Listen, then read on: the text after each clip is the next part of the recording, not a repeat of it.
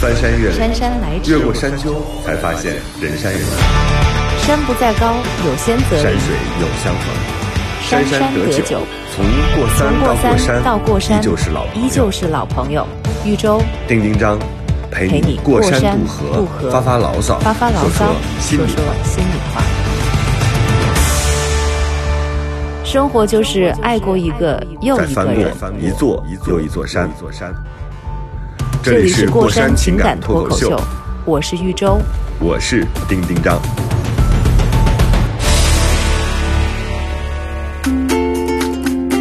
Hello，大家好，这里是过山情感脱口秀，我是丁丁张，大家好对面是我是豫州，对面是大家好，我是子文。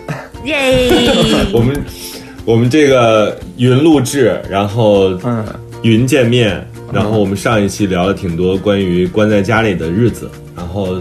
嗯，这一期呢，我们想继续聊关在家里的日子，就是在这样一个漫长的冬天，漫长的，基本上要把春天覆盖掉的这么一个冬天，然后我们怎么能度过自己的这个关在家里的日子？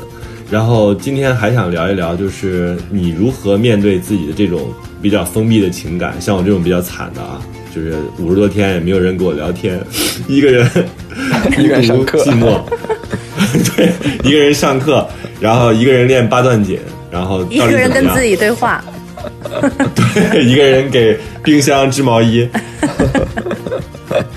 我昨天其实发了一条微博，然后我就说，呃，想问问大家，我们这期电台要做这个有对象的你是怎么料理遥远的对象的？没对象的你是怎么料理自己的？然后就有很多人留言，远距离真的会吵架的。嗯，你你们自己就是关在家里的时候，这这次有没有吵架？子文，你跟弟弟在这个过程当中，因为每天都在一起嘛，嗯，之前的话还弟弟比较比较浪，弟弟怎么就突然间得了这样一个特性，就弟弟比较容易出去，然后现在你们俩天天在一起会吵架吗？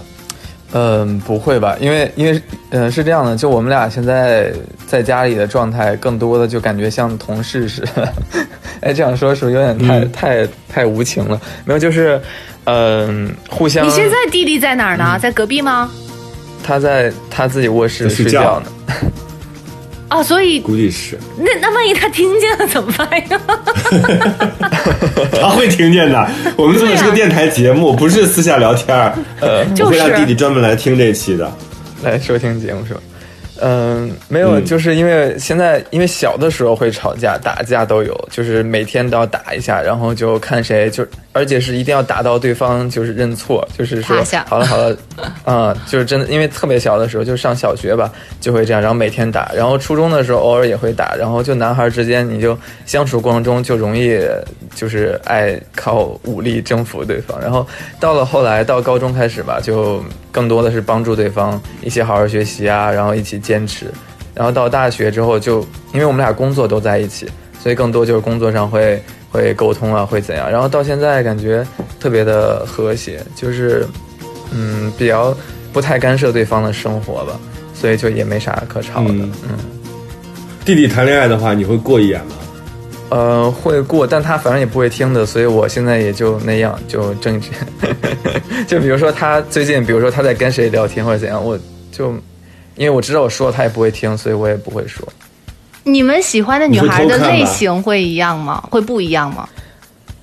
应该是不一样的吧？就我们俩很少有对同一个人觉得，哎，他真的让让自己觉得很好呀，或者说很心动之类的。哦，那那嗯你们的女朋友会认错人吗？不会啊，我们俩一眼就能分出来谁是谁吧，就还挺不一样的。哦，我比他高一点，然后、嗯然后他要好看一点。又是很轻松的把重点给划了。啊，我的所以韩剧里的故事永远不会出现哈，一对双胞胎同时喜欢一个人，两个人大打出手这种。对，然后他他会长得一看就更年轻、更可爱一点，长相也不一样。嗯，你是发现弟弟透着门缝在听吗？然后补一句，声音越来越小，越来越小。没有没有，那你们这次、这次关那么长时间都没有发生过任何的冲突或者矛盾什么的吗？呃，我们俩现在是以什么方式就是解决这个争执啊？比如说，呃，今天晚上，比如说他要看看美剧，然后可能说我想看电影，或者说我想喝酒之类的，然后我们俩就会针对生活中的一个事情打赌，有可能是当然是百度可以查、就可以查到的，就比如说呃，我我们俩会对，比如说多少亿韩元，因为在新闻上看到多少多少亿韩元特别大特别大面值，然后我们俩就会猜是多少钱，谁更接近就听谁。的，所以 就 你们嗯比较自己在家搞一站到底是吗？对，还挺多这样的时候，就是要靠这些来好好来玩哦。来来决定听谁的。对，我觉得他们就是兄弟俩，然后年龄又相仿，然后这样能够在就是住在一起有这样的经验的话，以后对他们谈恋爱和成家是非常有帮助的，因为他们已经学会了怎么样跟对方去相处，而且他们刚好又是嗯性格不太一样的人。但对我自己发现，就是我跟父母什么的，有的时候确实会陷入到那个怪圈当中。就是我自己是一个特别讲逻辑的人，你想想，我是一个能给自己上课的人，所以我每次跟父母，就是你会发现说，其实亲情很多时候它是不讲道理的，包括感情，就是爱情，其实也是。但是后来我发现，我自己这次关在家这么长时间，我发现说，哦，原来很多时候其实很多事情它不是按照我自己内心的那个规律去运作的，它也不是一个必须要靠道理来区分的世界。所以这个对我来说是一个体会。嗯，然后，嗯，就是因为你没法见面嘛，所以你更多的时候都是靠呃交流或者沟通这样的方式。那个时候你再讲道理，就会变得特别，嗯，奇怪。嗯主要是我从小我爸妈就说，你们亲亲兄弟之间没什么道理可讲，就讲道理你可以跟别人讲，但你们兄弟之间讲就没意义。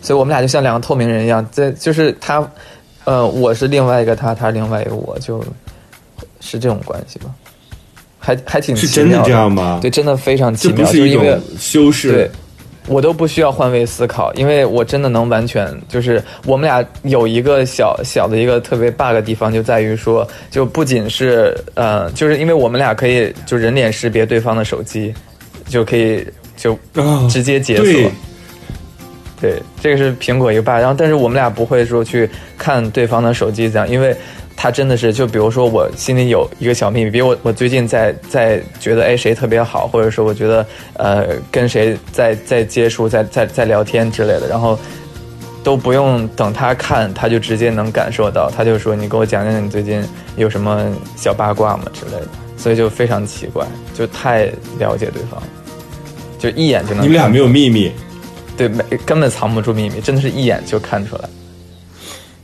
这是因为你们是双胞胎的原因吗？因为丁丁张有哥哥，我有姐姐，我怎么好像觉得没有过你这样的时刻呀？我们那差太大了。对啊我跟我哥差四岁呢。我们俩之间就是什么，就是我印象特别深。我高考的时候，因为我我高考这呃文综呃语呃语数外文综这四科最好的就是语文，然后最好的就是作文。然后高考第一科的时候，我作文写偏题了。我也事实上最后高考就我们班倒数第几啊，反正就是是倒数的。然后，呃，因为当时我我们俩是都要考北大，但是我觉得我自己的压力会更大一些。然后我考完第一科之后，真的是写偏题了。我出来之后，因为我不知道别人怎样，但但我跟我弟都是可以把那个自己的答案可以背出来那种，我就把我作文给他背了一遍。嗯，然后这个时候，我觉得一般人就是，如果是我对我别的朋友，我肯定直接说，哎，没关系，我觉得还可以，那个肯定没事。弟弟直接跟我说，哇，那你真的完了，你写偏题了。就在当天中午，他说他说完这句话之后，我真的整个腿都软了，因为我觉得他也很专业，就在因为他他是我们学校第一名嘛，所以我觉得他的判断是准确的。然后又加上我也觉得我写偏题了，所以我当时就觉得啊，那肯定完蛋了。所以就我们俩之间就不会有这种，比如说客气啊，或者说要要找寻方法，因为就特别就跟对方就跟自己对自己对话一样，就我跟我自己说写偏题，他也会这样跟我说，还蛮奇妙的。哦，但这话真是狠啊，因为他完全不考虑到你后面的科目嘛。对，非常残忍。然后他那个他高他高中的时候，他连续八次吧，好像都都是我们学校第一名。然后当时北大北大的那个夏令营就是要考验高二这八次的综合排名，要第一名的去北大参加夏令营，就有机会能够呃提前就是有有那种加分的名额之类的自主招生考试。然后呢，他他却是八次第一名。然后他八次第一名的时候，他他你是第几？我我高二的时候成绩不好，高二的时候一般就第六、第八，就是这样，好像最差好像有考过十，好讨厌。11名好像是。太过分了，我就觉得我高中不好。高中的同学的那个脸都浮现在我脑海当中，就是那种特别讨厌的学霸。对，还有我高二的时候特别不好，我 第六、第八，气死人哦！嗯你要气谁哦？然后因为跟他差距很大，然后因为他有时候就是你知道他考第一名，我高二有我有一次考第二名，然后他考第一，但他比我高了三十多分，就是会有这样的分差，就他是那种一骑绝尘的那种。然后呢，他考了八四第一，嗯然后北大就把他叫过去了，然后他他就我现在突然间好喜欢弟弟啊！啊，他人设很满分是吧？然后他给我留嗯留了一个信，在我的抽屉里，就在他去北大去参加夏令营的时候，全校都知道他被北大招过去了。然后大家就经常会说：“哎，你弟呢？”然后我说：“啊，他去夏令营。”哦，对对对对。然后就本来就心里就会不好受那个滋味，然后。他给我留了一封信，在我抽屉里，信的标题叫“想想为什么去的不是你”，然后就 给我写了一封，就说你看，我跟你说你的问题在哪然后你学习怎样，然后你想想为什么去不是你，就是这样，嗯，你你弟弟后来有没有解释他的这个行为啊？也没有吧，因为我我从小的时候，我上小学的时候，我是那个他是呃班长，然后又是那个呃是中队长还是什么，就反正他是三道杠，然后呢，我那会儿是个小队长，嗯。然后呢大队长站就在岗上，嗯，哦，那那他是大队，反正他他是就是最高的那个，然后呢，你是他一道杠。就会在路，嗯，然后我是勉就勉强给了一道杠，然后他在路上就会直接说我，他就说，想想为什么你自己作为哥哥比我还差，就会类似于这样，然后。因为我我印象特别深，我我我小学学会第一个复杂的词就叫激将，就是我那会儿都觉得激将这个词儿我能掌握，就觉得特别厉害。我就说你肯定在激将我，对不对？我说你肯定不是这么认为的，你肯定觉得你哥也还可以，然后你就是这样激将我。对我我们俩会这样。你生存能力好强啊！对啊，对啊，你想想这个弟弟还能撒娇，然后性格又比较浪，然后学习还这么好，你说他万一学习差一点，我觉得至少还是一个平均分儿，是吧？你现在就等于是他是一个奇怪的存在，而且一般呢，我们自己所谓的那种就是别人家的孩子。都是在别人家嘛，你这别人家的孩子就在自己就在自己家而且就是自己的弟弟，何况你自己也不差呀，你自己对，但是，你知道那这种感觉，跟自己就是差不差没关系，问题对是他比你好。对，嗯是对嗯他比我好，因为我上高中的时候十八岁成人礼，然后那会儿的时候老师就会说，那个下面有请呃高几十八班的苑子豪同学呃代表发言，就他是永远都是那个只要选一个人，永远都是他代表发言，然后嗯他、因为因为。就我们俩那会儿高中个子差不多嘛，差两厘米就挨着站，然后呢，他就在我前面就往前走，然后呢，他一往前走，所有人都看他，然后他一就一过了所有人的那个那个视线之后，所有人就回过头来看我，就好奇怪，我就觉得说干嘛要回头看我？真的那要会儿就看你的表觉得隔情啊！对，就隔壁对班同学你会觉得很烦，就感觉哎呀为什么要看我呢？然后我就会觉得很很很挂不住。很丢人吧？对，就会觉得说嗯，弟弟确实，因为他确实很厉害。你会不会这么多年，其实表面上是跟你弟弟和睦相处，但其实是在攒一个大的？没有了，因为我我我我我能说实话吗？就是说实话，还是这样的，就是在进入高中之前，因为从小就我说的弟弟是呃少先队比我先入，然后共青团也比我先入，然后各种代表发言啊，然后学习比我好。但是到大学之后，大家的机会等于就平等了嘛，就进入北大之后，因为我在北大读社会学，然后他读国际关系，不同院系，然后后面我就把重心觉得，哎，好像我长得更帅一点，然后我就觉得平衡了。就好像就、你给自己要找一个平衡点，你知道吧？然后，嗯，所以嗯，就会拿这个来安慰自己。我我这个成长经历跟子文稍微有一点点相似，但是你的言下之意、就是你在大学的时候找到了平衡点，你的言下之意就是之前你是不平衡的。对，之前就会觉得自己还挺差劲的。嗯，嗯，所以你有没有说过说感觉自己是在弟弟的阴影下长大的？应该是在他光环下吧，因为真的是，我就觉得高中的时候，就是不管我怎么努力，就我哪怕都考到第二名了，还是能差三十分的差距，你就会觉得啊，就是怎么办呢？就真的会问自己怎么办呢？就是这样。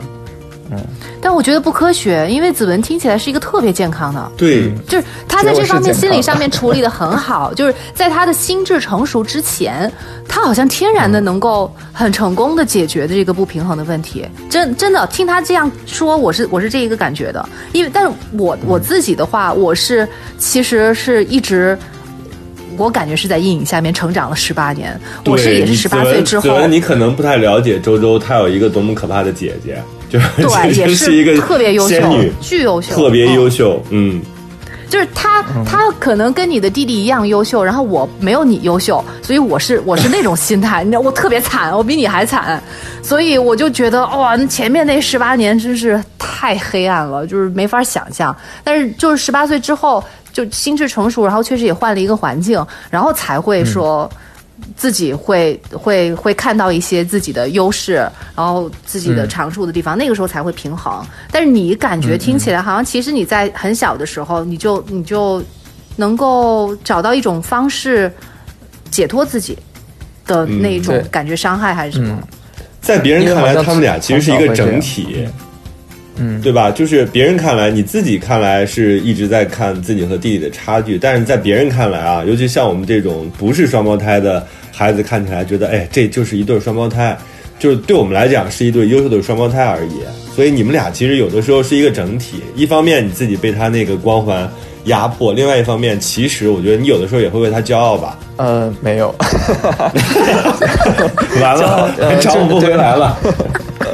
没有，就是觉得那个呃，就是他好，我不会呃不开心，就会觉得呃，因为我只会给自己压力和动力的一个人。就是像小时候，我妈妈那会儿骑自行车送我们俩上下学，就是小学的时候，然后因为自行车只有一个后座嘛，只能坐一个人。然后我妈妈就会载着他走一段，然后载着我走一段。然后呢，弟弟就就会可能会撒娇的说，想让妈妈多载他一顿。好像那会儿就是妈妈多载谁一顿，多爱谁一点，就会更开心一点。然后我我我记得我特别小的时候，就走在后面，我就觉得说，哎，我妈应该会会多载他一段路。那我又不希望自己就是、呃。就是离开妈妈视线太久，我就会自己在我走的时候走快一点，会往前小跑两步，然后这样就距离可以稍微缩短点。就你自己会找到那个平衡点吧。就是既然比如说你觉得还会距离长一点，啊、你就往前多走两步。嗯，小时候是这样，所以到长大，你说他他变得更好了，你就也也要给自己一些平衡点。生活就是爱过一个又一个再。翻过一座又一座山。这里是过山情感脱口秀，我是玉州。我是丁丁张。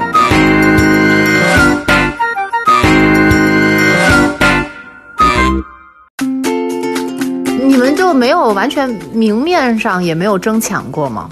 就有有没有觉得爸妈有不公平的地方？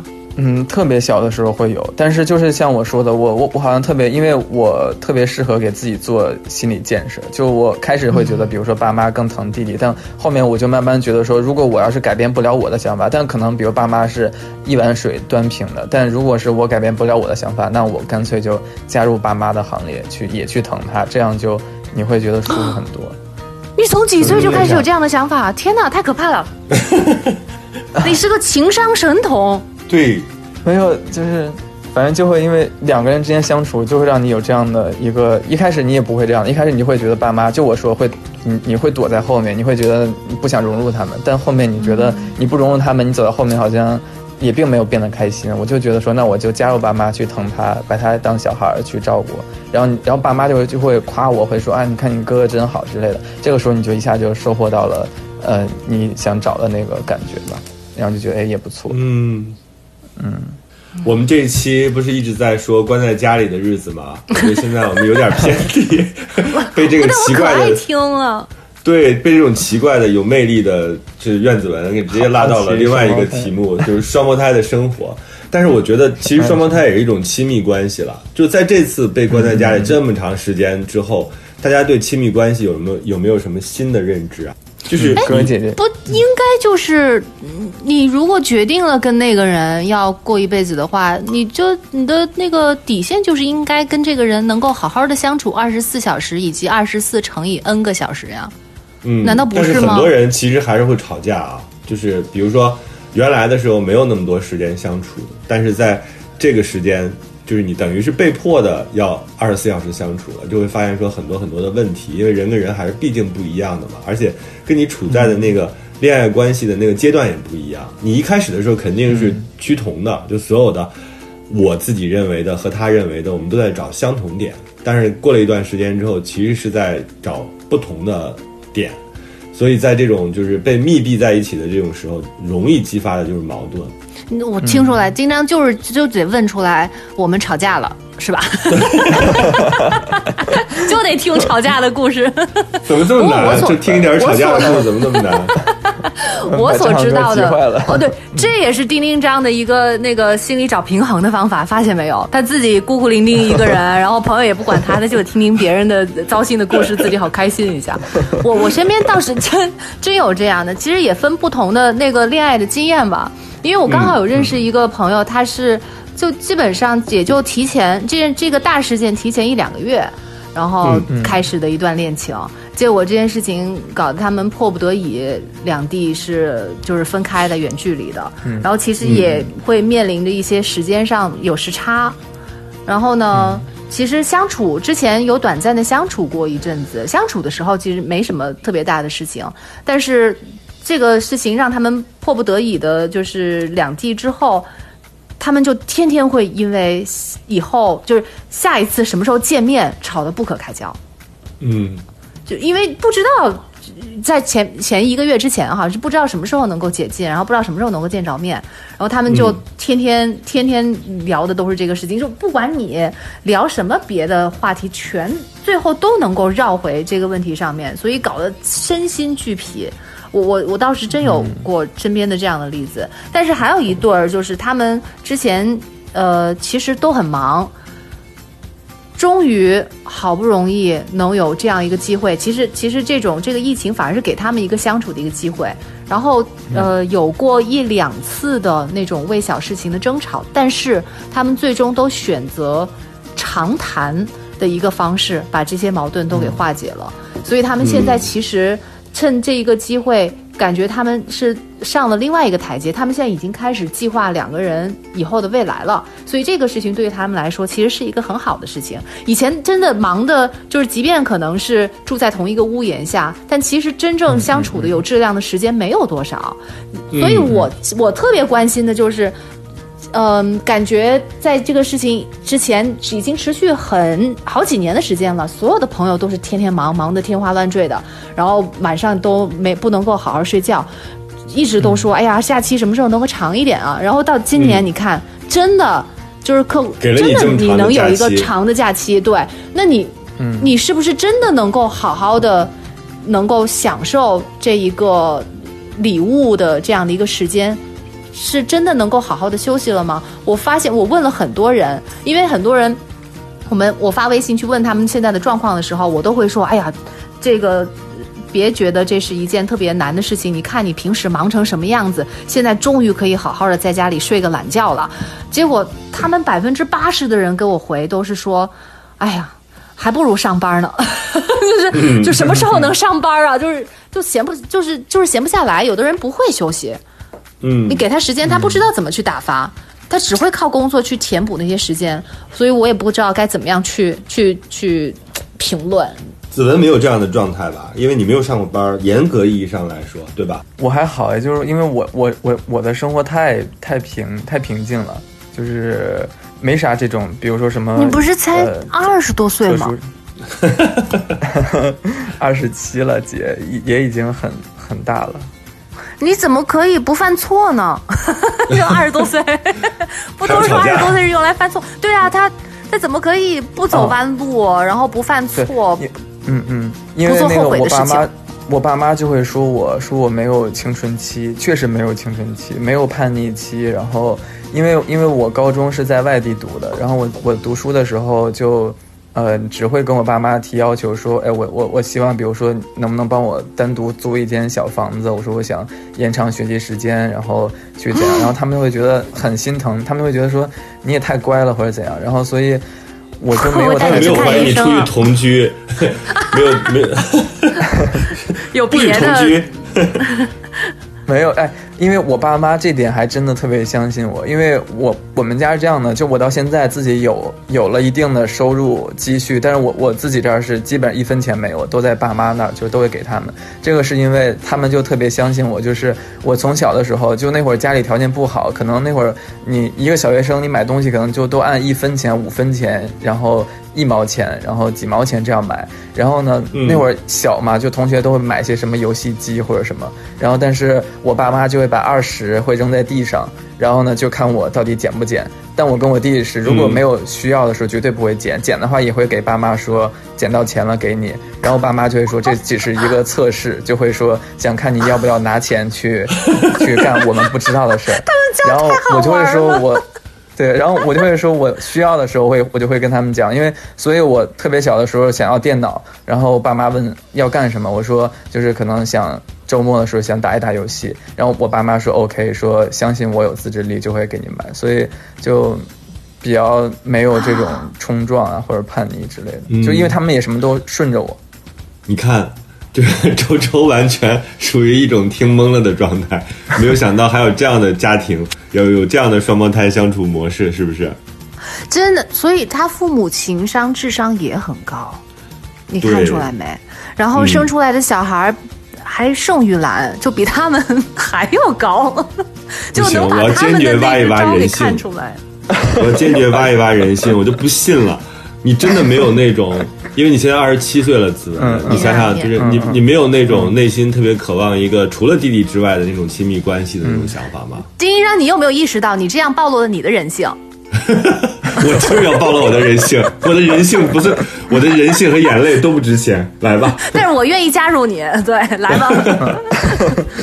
亲密关系，嗯。呃，就是这一两年会有吧，因为因为我之前是怎样，因为就包括像像疫情期间，你你自己还是会觉得一个人状态的时候，比如要没有人找你，你会就像我也会注意到，哎，怎么没有人找我，或者怎么找我都是想让我帮忙解决问题啊。等一下，有没有人找你？呃，非常少，非常非常少，就是找我都是像我说的，就是呃要 让我解决解决问题啊，然后工作烦恼，然后。然后就也会反思自己，因为我是一个典型什么，就我我在念大学的时候就会觉得说，呃，不太想谈恋爱，或者是如果谈恋爱就特别追求完美，就想找一个自己特别特别爱，然后对方也很爱我的人。然后但是这一两年呢，就会觉得说好像，哎，但是我心里是这样认为，但好像行动上还是没有什么样的行动。现在会觉得说，干嘛要追求完美？就。感情又不会说你正好谈这一段就能够一辈子走下去，就还是体验感比较重要。你都没有体验，你怎么能够要最后的结果？但好像心里会这样认同一些了。但是，就跟上次见张航哥，他也会建议我说：“你先往前迈一步。”但是好像还是 没没有往前迈。这么多年一直感情上在原地踏步。哟，有故事哦。对，波浪号没嗯，波浪号。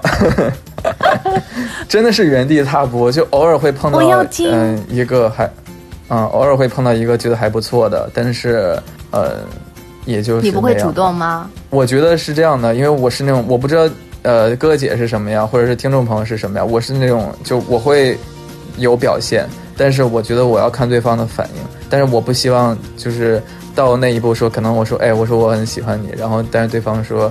感觉一般或者怎样的时候，你就会觉得好像很很很很尴尬，就就没办法再跟他继续用你的这种关心的方式再继续相处了。所以我，但是我我会去猜对方的想，比如说我会可可能会给他送一些东西啊，或者是怎样，然后看他的反应。然后你哎呀，你扔二十块钱吧，你扔在地上二十块钱，跟他讲。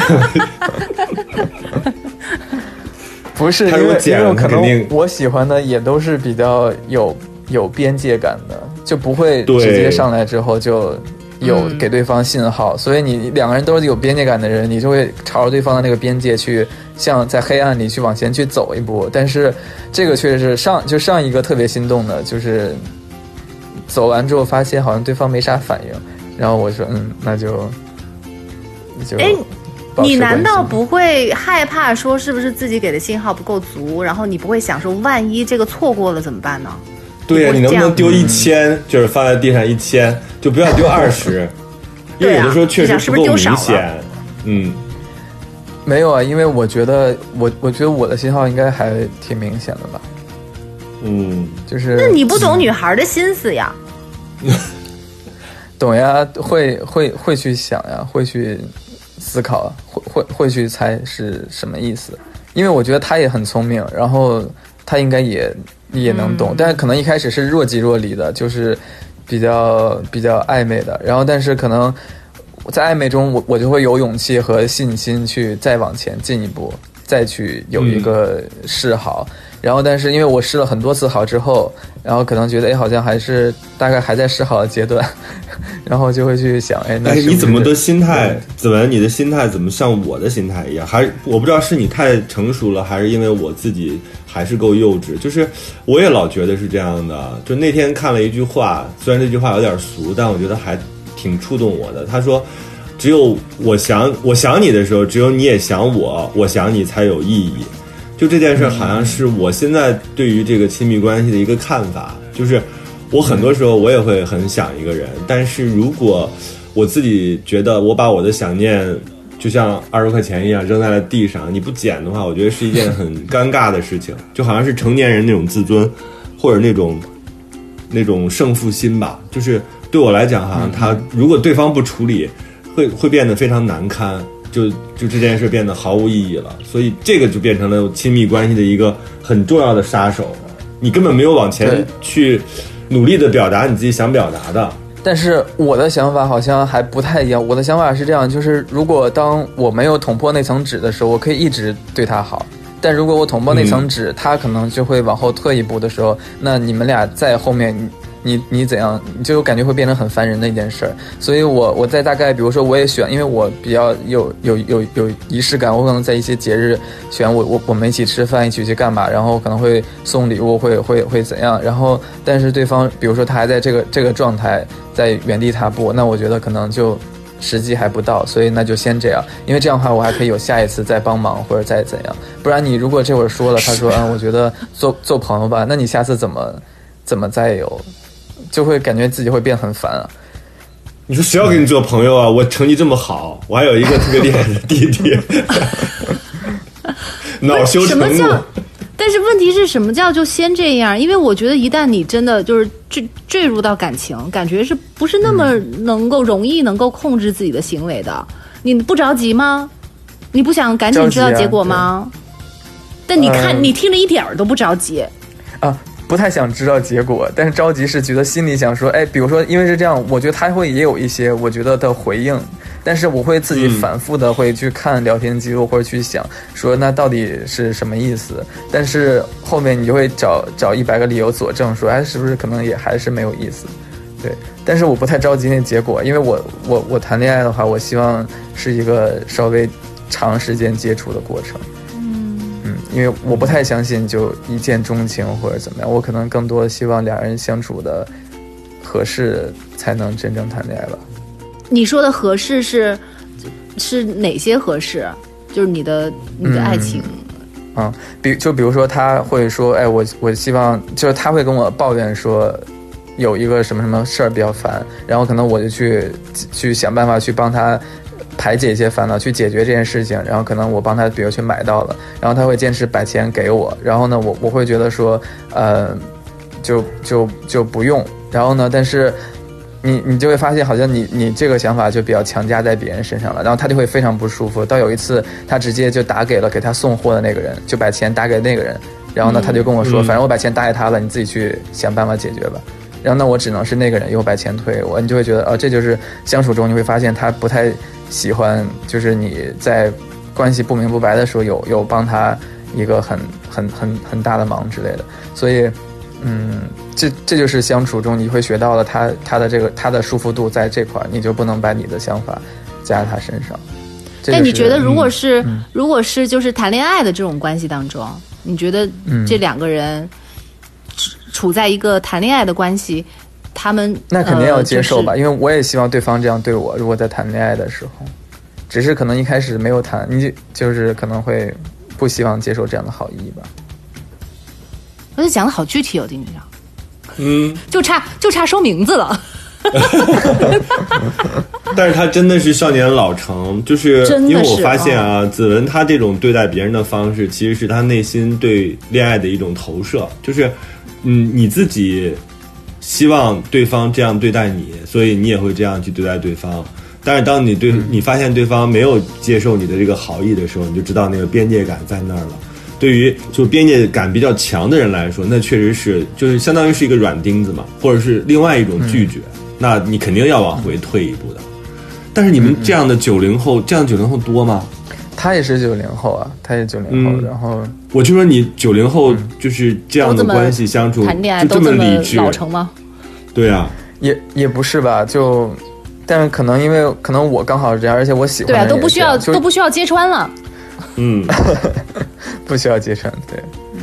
哎呀，但是我这样也很烦，因为他就经常会被说比较老，就是就是心态比较老，然后我也是这样的人，嗯。所以两人才会相互吸引吧，就是也不会没有相互吸引，所以可能他会吸，呃，我会呃他会吸引我，对。你现在没有那种就是迫切解决，比如说，呃，因为单身，尤其是在这种天天关在家里的时候，你确实是像周周讲的，很多好朋友不可能天天聊天的，就是一个阶段聊一次，然后聊挺久的，对，然后真正跟你有产生这种亲密关系或者行为的人，比如说他每天都出现在你手机里的人，其实是难能可贵的，就是他是一个特别珍惜的，尤其是现在这个时代。就是它绝对算是奢侈品。你们内心没有这样的渴望吗？就是我要有一个每天可以跟我聊天儿，每天跟我不算是嘘寒问暖啊，我觉得精神上的那种陪伴其实变得更加重要，因为你自己可以填空自己的时间，我可以给自己上课，我可以练八段锦，但是我内心的那个需求，它是一个。它是一个空洞，不用笑，真的，我自己真的这样认为，就是你可以把生活过得非常营养丰富，但是你内心的那个空洞是需要东西，情感是需要填补的。我在这个被关在家里的日子，我特别明显的意识到这一点。对，会这样，我觉得完全赞同。就会，如果这个时候每天有个人来关心你一下，你就会觉得好像很开，每天很开心。这不是来上节目吗？张航哥说：“你到节目上去溜一圈儿，就解决了。”对，你要溜一圈儿，你要把你的想法勇敢的告诉别人。真的，我们未来剪一些卡段，全是苑子文说：“我特别渴望亲密关系，我讨厌弟弟。”我来溜做一一圈儿些这吧种。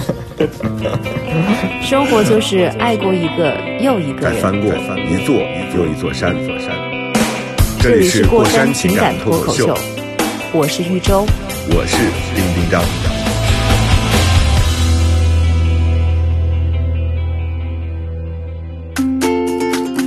周周现在真的是就是属于那种饱汉子不知道饿汉子饥，你看他马上就要开始质疑了，开始质质疑哪个？质疑就是我们现在这种想法呀。哪种哪种啊？你觉得我应该怎样啊？我觉得还好啊。刚刚听到的，目前来讲，你没有反对是吧？我没有反对啊，那你觉得精神上的这个陪伴重要吗？当然重要了。哎呀，我就是觉得现在人真的要学会怎么样去休息，别天天都忙叨叨的。我十四天什么都不做就开始慌了，为什么要这样啊？我为什么不可以十四天去荒废啊？我为什么一定要天天上课呀？我们已经荒废了六十天了，大姐，嗯，那倒是 因为这次四天。太太突如其来的一个长假了，就是没来得及准备好，确实是这样。对，所以那个中国人和外国人其实一样的。你看那个人不就说嘛，说其实我是一个很宅的人，如果允许我随时出门的话，我宁愿天天宅在家里。但是如果强制我关在家里的时候，我还是愿意出去走两步。就人的心态总是这样的。我们在忙的时候，很希望有一个休息的时间。哎呀，我好好看看书。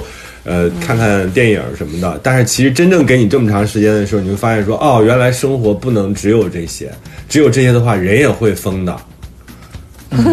尤其哎呦，我跟你讲，我们今天三个人聊还差了一个人群，家里有孩子的，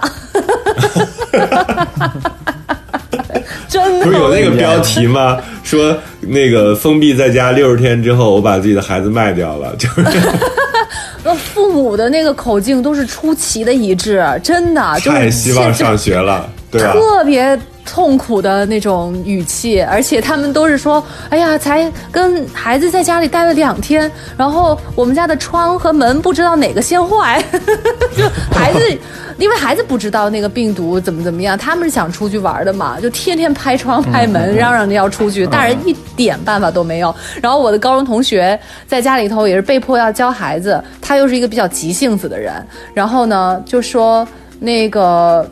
呃，说小孩教小孩读那个一句话，那小孩真的太小，才一年级，注意力根本就不集中。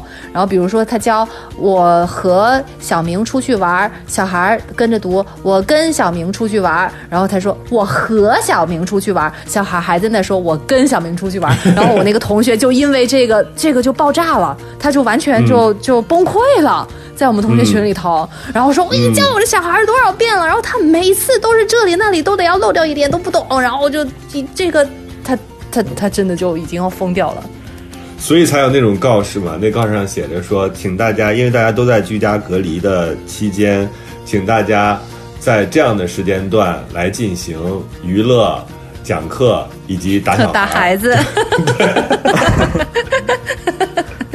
五点到七点之间。对 对，真的很可怕，不敢想象。我回到北京之后，我发现我的家，我我自己居家隔离嘛，然后我偶尔会到门口把垃圾放在门口，因为物业会来收，然后就看到对门的那个，我就在观察我，因为一梯两户，我就在看对门有没有回来，结果发现对门的春联摊在他们家的门口，就属于肯定也是春节之前贴好的春联儿。对，回老家，然后没有想到在老家待了那么久，然后春联就直接掉在门口，就看那个场景，你会觉得，哎呀，天哪，从来没有想过会给我们这样一个二零二零年。所以我昨天还在看一个帖子，说今年就不要叫二零二零年了，因为所有的东西都被按暂停键了嘛，今年就叫二零一九 plus。然后这样的话，大家接着过，明年重新再过二零二零，然后大家都不算年龄，然后也不用算今年的经济增长，然后所有的东西都按照二零一九年继续再延续一下。哎，我觉得也是个挺好的方法，因为春天已经过去了。啊，真的，而且今年已经过去四分之一了。对呀，所以你说有的时候我们劝别人说你别焦虑，但是你真正置身在一个嗯很多事情。放在那儿无法推进的时候，你内心还是有焦虑的，而且真的焦虑的。如果没有一个持续的信念感，就说哎呀，我一直要有自己忙的事情。确实，你说很多人他是靠工作来维持自己的社会关系，维持自己的自我实现的，他不是一个单纯的出去挣钱这么一个简单的事儿。所以，确实是一个挺难熬的时段。嗯，而且还有好多，你看有朋友，呃，做旅游行业的。开民宿的，做餐厅的，真的特别难熬。你别说现在的，就是刚刚出现这件事情，才一个礼拜、两个星期，尤其是那个时候都望不到头的时候，真的睡不着觉的。都我想想都替他们着急，很难的。还有发着工资，对对对呀。书店真的太太太难了，就没有人去实体店买。书店就是没这个事儿，不是也没多少人去买书吗？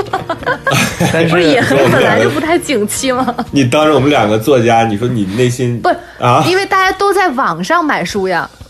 对。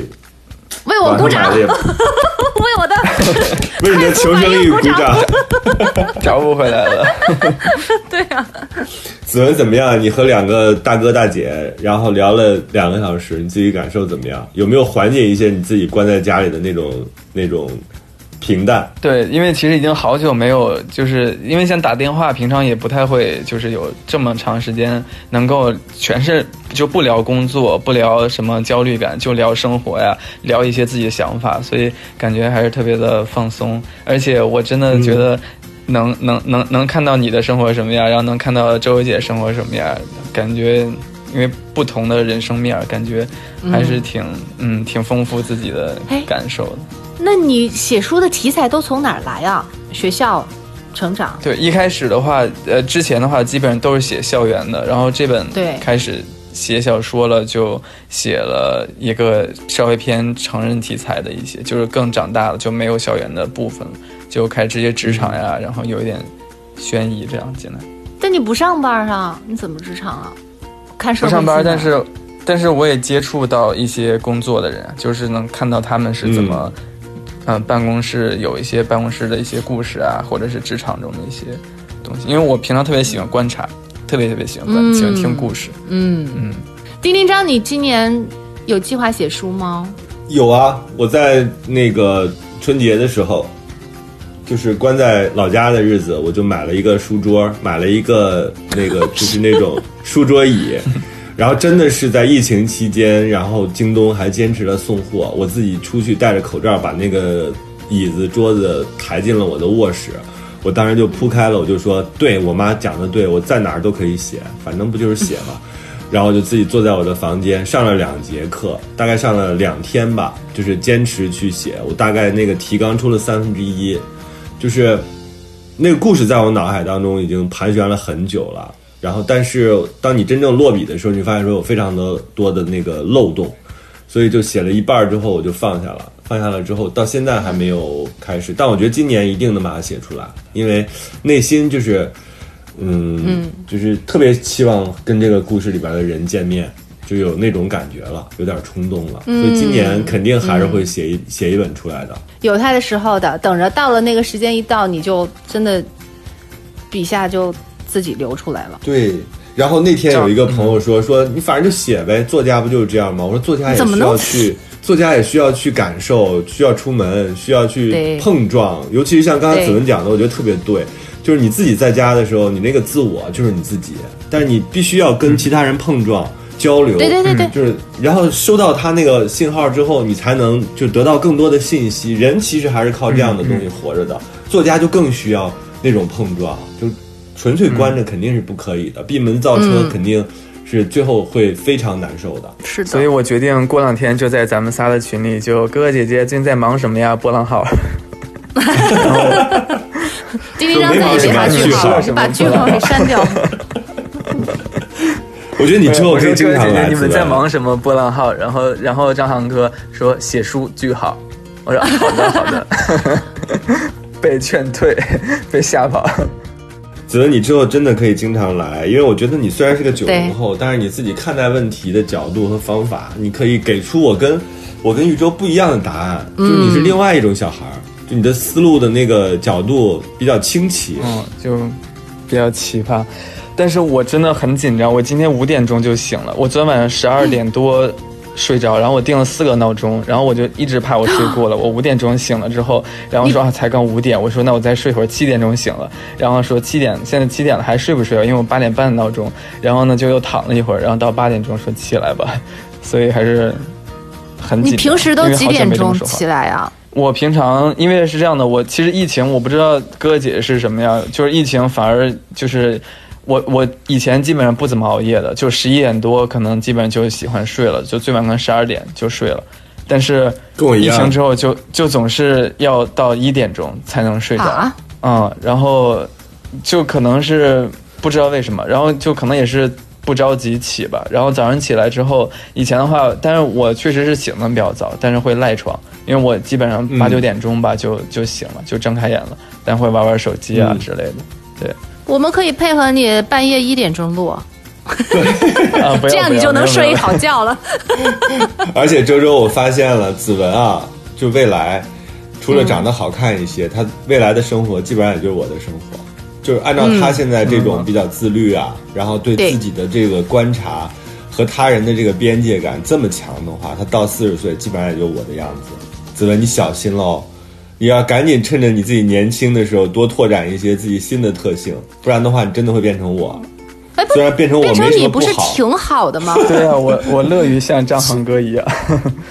真的，尤其他还能够提早的，比你还提早的变成你。太惨了。他等于是到，那那你到四十岁的时候，不就变成八十岁的我了吗？嗯不是不是，咱们俩可以提能不能前结拜停在四十？岁？嗯，不行，我要我要经过这次录制，我要对子文多关心一点，然后我要经常跟他多聊聊天关心一点。一个是我发现他其实挺有趣的，他内心、嗯就除了那个有标记边界感的这个外表，他内心其实很有趣。另外一个，他需要人推一推，就是很多事儿你需要推着他往前走一下，不然的话就一直停在那儿。嗯，你就只是注意不要打句号就行了。对对对，我要坚持推一推子文，我错了，好好我错了，哥。好吧，那我们这一期虽然有一点偏题，但我觉得还是提供了一些内容的。大家有我们哪期不偏题啊？从来都我是你那标题都是取给我们自己听的，就是让我们自己嗯心里头好受一点，以为我们有一主题，但其实我们哪一次不偏啊？希望大家关在家里的日子不会太久啊。呃，同时呢，如果关还继续关下去的话，大家要有这种自己和自己相处、和他人相处的这种能力。希望我们能够经常在过山情感脱口秀当中相见。我之后马上去邀请那个苑子豪，然后看看弟弟有什么样的想法，跟我们可以交流。但是子文，我觉得你是一个聊天的好搭档，我会经常邀请你来上电台的，好吗？好的，好的，谢谢哥哥姐姐，嗯嗯，谢谢谢谢子文，我们下期谢谢见。姐姐，下期见吧拜拜。这一期周周其实没怎么暴露自己，我下期要扒一下周周，你最近发生了什么神神秘秘？呃，不是，我真的很久，我的声音都没有到这个高度了。